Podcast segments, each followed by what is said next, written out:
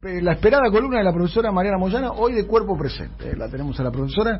Esto a propósito de un informe que hizo el Deutsche Bank, que dice que se acabó la posmodernidad y que la humanidad entró en una era que la califica el Deutsche Bank, la califica una era, la era del desorden. Desorden. Profesora. Sí, un análisis que sal- eh, salió justamente del Deutsche Bank y lo que dicen es que 2020 podría marcar el fin de la segunda era de la globalización, que la ubican entre 1980 a 2020, siempre ponerle fecha 1980 exacta. y Eh, 2020, este 2020. año. Estos O sea, 40, era de- 40 años de la era de la globalización. Claro, ponerle fecha exacta a, eh, es un poco Por- la capricho- fecha- la- caprichoso. esa es la fecha que ellos ponen eso, ellos ponen eso. 1980 a 2020. Y dicen que el mundo va a entrar en la era del desorden.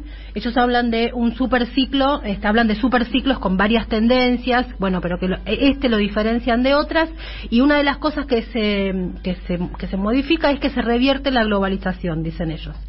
¿Qué características tendría esta nueva era que ellos este, plantean, pronostican, eh, describen? Dicen, en primer lugar, el deterioro de las relaciones entre Estados Unidos y China con la agudización de la guerra económica. Una de las cosas que plantean es que viene una etapa de mucho proteccionismo, de relocalización, de relocalización de los sectores claves y el dominio de China como mayor potencia tecnoeconómica del mundo. Eso es lo que una de las cosas que plantea Poco Trump Ah, es un exact- fenómeno exact- previo a eso, ¿no? Exactamente, exactamente. Por eso me interesó, porque toda esta descripción que hace el Deutsche Bank es muy en la línea de lo que plantean, más allá de cómo nos cae y, lo, y la, y la cuestión este, de cotillón. El fondo es lo que plantean Trump y Bannon, que el tipo todo el tiempo está con esto, se va a caer la globalización, se va a caer la globalización, bueno. Eh, bueno, lo que dice sobre... América primero. América primero, y no, lo que los estados. Hay Y la que, idea de la relocalización de las empresas por acá. Sí, la- cerrar las fronteras, el, el, el proteccionismo. Que, que el, el tema es que la contracara del proteccionismo viene con la xenofobia, en muchos casos. Pero la idea del proteccionismo está muy planteada en estas derechas. Entonces también por eso me pareció que había que prestarle atención. Sobre China dicen que China está buscando restaurar la posición que mantuvo durante gran parte de la historia como potencia económica mundial. Entonces dice, desde hace dos mil años hasta principios del siglo XIX, el país representó alrededor del 20 o 30% de la economía mundial. A principios de la década del 60, la participación de China en la economía global alcanzó un mínimo histórico de 4%, que ahora se ha elevado a 16%. Entonces dicen que esto es una de las pautas que muestran cómo China viene como este el dominio de su potencia. Me, me- pienso mucho en la frase esta de Napoleón, que él decía el día que China se despierte van a saber quién es. Este, na- ¿Napoleón le, le- le adjudican esa frase? le adjudican esa Ah, no frase, sabía. este, no, no la dije mal. Grande digamos, frase, Napoleón. era- Le Metía, Por ahí eh, no era, tuitero, gran gran Napoleón. Vístame despacio que estoy apurado, es buenísimo. Es buenísima. Está, eh, muy buen tuitero Napoleón. pero ¿no? pero si, si, si es así, y si no es, hagamos de cuenta que es que porque es hermosa. Hizo algo más.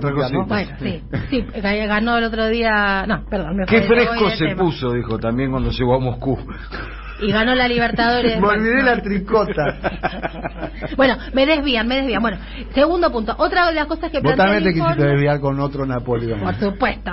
Este, eh, otra de las cosas que plantea es que va a ser una década decisiva para Europa. Ahí otra vez Bannon aparece, porque la discusión va a ser si se va hacia una unión real, no la zaraza anterior, o a la fragmentación, que es un poco la alarma del, que enciende el Brexit y varios planteos que están dando vuelta. Dice que la pandemia, dice este informe del Deutsche Bank, que ha creado un nuevo impulso para una mayor integración. Pero la pregunta sobre Europa es si va a reiniciar su economía o si en realidad el estancamiento económico va a ir hacia el lado de la agitación política. Entonces la preocupación es la potencial fragmentación. No, no, que es una discusión muy muy contemporánea. Europa. contemporánea y quiero decir esto, no me sorprende este tipo de planteos, de este, mm, de- el, el- digamos, el, el- el aroma que desprende este informe, porque Merkel en todas sus eh, participaciones públicas hace mención a esta cuestión.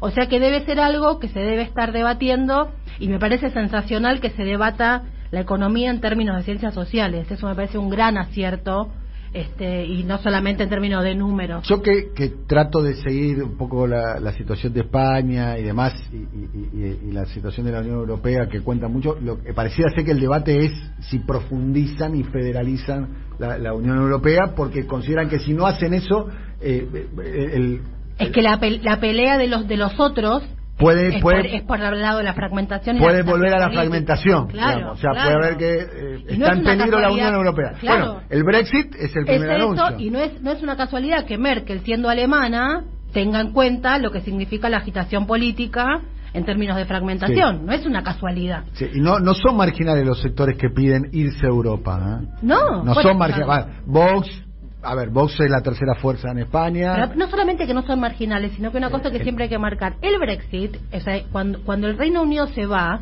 o por lo menos votan, lo hacen en contra de todo el poder económico europeo, todos los medios europeos, el, el- el primer ministro británico, la corona británica, y ganan igual.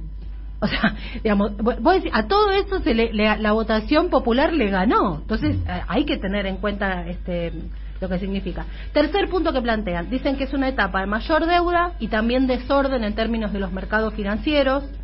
No me meto porque por supuesto me excede el tema. Cuarto punto, la pregunta es si se va a una etapa de mayor inflación o deflación. Es otra de las preguntas que plantea el informe. También lo paso por alto porque me excede totalmente. Una cosa que plantean dice que se ha, ha habido una desigualdad creciente eh, que terminará revirtiendo. Se dicen que el COVID será otro propulsor de la desigualdad, pero que a su vez está beneficiando a las empresas tecnológicas y farmacéuticas. Lo, entonces dicen, esto genera, mm, digamos, em, achica la brecha, pero dice lo que esto puede generar es que se va a incrementar la presión, escucha, para la creación de un impuesto digital y una posible reversión de la baja del impuesto a las sociedades. O sea, los grandes, los que hablamos acá tantos, poniendo estaba la, que, la pelusa, le dice el Deutsche la, Bank. la la- pelusa. O la- sea, poniendo la pelusa a todas las empresas tecnológicas. que son las que el COVID demostró, la pandemia, digamos, demostró que son las que están. eh, Bueno, es lo que más o menos es un parte de la reforma fiscal que está impulsando Paulo Guedes y Jair Bolsonaro eh, eh, en Brasil. Y es Están lo que diciendo, viene diciendo- "Bueno, los ganadores son ustedes, y es lo que viene diciendo plata. el Papa. Es lo que viene diciendo el Papa también. Bueno, sexto punto. Dice que una, esto me pareció súper interesante. Dice que va a haber una, la, lo que se va a notar y que sí se va a ensanchar es la brecha intergeneracional. Porque dice que por un lado. ¿Qué es la brecha intergeneracional? Esto es, es interesante. Dicen que los jóvenes actuales, que están los, los que acaban de ingresar al mercado laboral en los últimos 15, ve- 20 años, son los que han vivido las más, las más fenomenales crisis en menos tiempo. Entonces, hay una hay una, una diferencia con sus abuelos respecto de sus condiciones de vida y laborales. Y que esa brecha se va a seguir estirando cada vez más, que las condiciones de trabajo van a ser cada vez peores en, en este en este contexto, salvo que bueno se modifican una cantidad de cosas, pero eso también lo mm, lo marcan. Y lo que dicen es que estos jóvenes heredarán las grandes cargas de la deuda pública que se ha acumulado. Ahí hago yo una llamadita que no está en el informe, pero digo por eso es tan importante hablarle a esos jóvenes que no están en los lugares que nosotros solemos hablar, están en otros lugares. Algunos dirigentes políticos están entendiendo, por ejemplo, lo del otro día que merece una columna aparte, ¿Qué? lo que hizo la Cortés en Estados Unidos de ¿La? irse la- esta- la- con la dirigente Cortés, no me acuerdo el nombre. Ocasio. Ocasio Cortés, que se fue directo a jugar al mundo de los gamers, a hacer política ahí. Eh, Ocasio Cortés, que es un, un- un fenómeno del Partido Demócrata, Demócrata. eh, del Estado de Nueva York, digamos que es un fenómeno electoral muy voten, importante, que, que sería los como vayan a votar, que es la pelea. que la, En la lugar de izquierda... hablando donde están hablando todos los políticos tradicionales, la mina se fue a hablarle donde están los pibes hoy. Y en 5 o 10 minutos habló con 435 mil chicos a lo que les dijo vayan a votar. Cuando decís 435 mil... Son los que se anotaron a seguirla a ella para jugar No con es ella. un número al azar. No, no, no, no Es el número que pasó. El número preciso. Ok. con- entonces digo, estos pibes son los descontentos, los que van a convocar a la fragmentación también. Bueno, alguna gente les está yendo a hablar, otros no. Otro de los puntos que plantea el informe es el debate climático.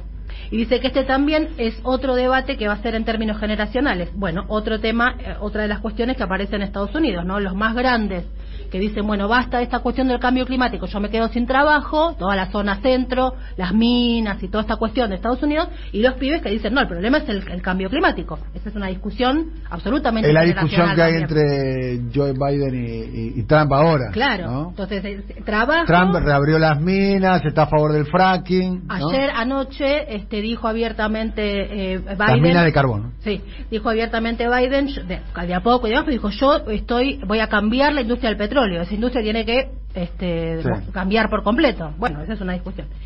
otro punto que es una gran pregunta es si la revolución tecnológica es tal o si es una burbuja. Entonces dice, los, los próximos 10 años mostrarán si el crecimiento exponencial del valor de las empresas tecnológicas valió la pena o si en realidad se trata de una etapa parecida a la burbuja del, de las .com que la, vivimos. Después dice que en realidad es un fenómeno diferente, en fin, lo plantean como cosa, pero este está eh, muy interesante. Este es un, un, informe que hizo un equipo liderado por John Reid y lo que dice textualmente es el mundo se encuentra en la cúspide de una nueva era que será caracterizada principalmente por el desorden con un probable relajamiento de la globalización que creó el crecimiento veloz de la economía y de los precios de los activos en los pasados 40 años. Termina después, hace una, una identificación de cada etapa, la primera etapa de la globalización, las grandes guerras y la depresión, Bretton Woods, el inicio del dinero este, fiat, le llaman ellos, la década del 70, la segunda era de la globalización y dicen que esta es la que se abre, es la etapa de la era del, del desorden.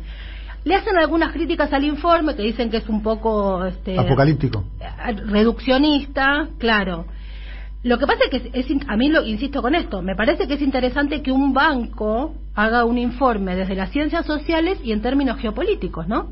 Creo que eso es un, una, un informe que no estamos acostumbrados a, a leer los que no pertenecemos al mundo financiero. Y para terminar, me parece que está bueno leer esto en términos del desorden, la cuestión de los impuestos y todo, en conexión con lo que viene diciendo la derecha alternativa, que gane o no gane Trump, eso es una cuestión distinta, digamos, ya avanzó esa derecha, está instalada. Eh, está ganando espacio, está ganando eh, lugares de discusión, conoce los nuevos lugares de debate comunicacionales como las plataformas leer eso en paralelo con este informe con eh, la este, encíclica del Papa que apunta exactamente a lo mismo. O sea, evidentemente el mundo está discutiendo cosas muy importantes y me parece que está bueno echarle un, ojo. La página del Deutsche Bank. No, eh, salvo que seas este suscripto del Deutsche Bank, si no no te lo no te lo no te lo mandan. No te lo mandan, pero ahí se puede a través de algunos medios de comunicación que publicaron cosas leer bastante, basta poner informe Deutsche Bank era del desorden y con eso en Google te aparecen un montón de cosas. No hay que pedir al banco que te mandes como un... Te digo, la página del Deutsche Bank, que es, una, es un banco fundado en Berlín en 1870. ¿Es, público o no? Eso Pareciera ser que es privado. Ah, ¿eh? Somos un banco europeo líder con alcance global, con una sólida base en Alemania y la mayor economía. Tiene eh, las reservas del Deutsche Bank, 232 mil millones de dólares. Medio PBI. Y más o menos medio PBI, medio PBI en la Argentina, eh, digamos, eh, más o menos, eh, eso sería. El ratio de cobertura de liquidez 144% eh, y el 81% de financiación estable, diversificada y resistente. Esto, esto cuenta este, la, la página este, de, este, en español del Deutsche Bank.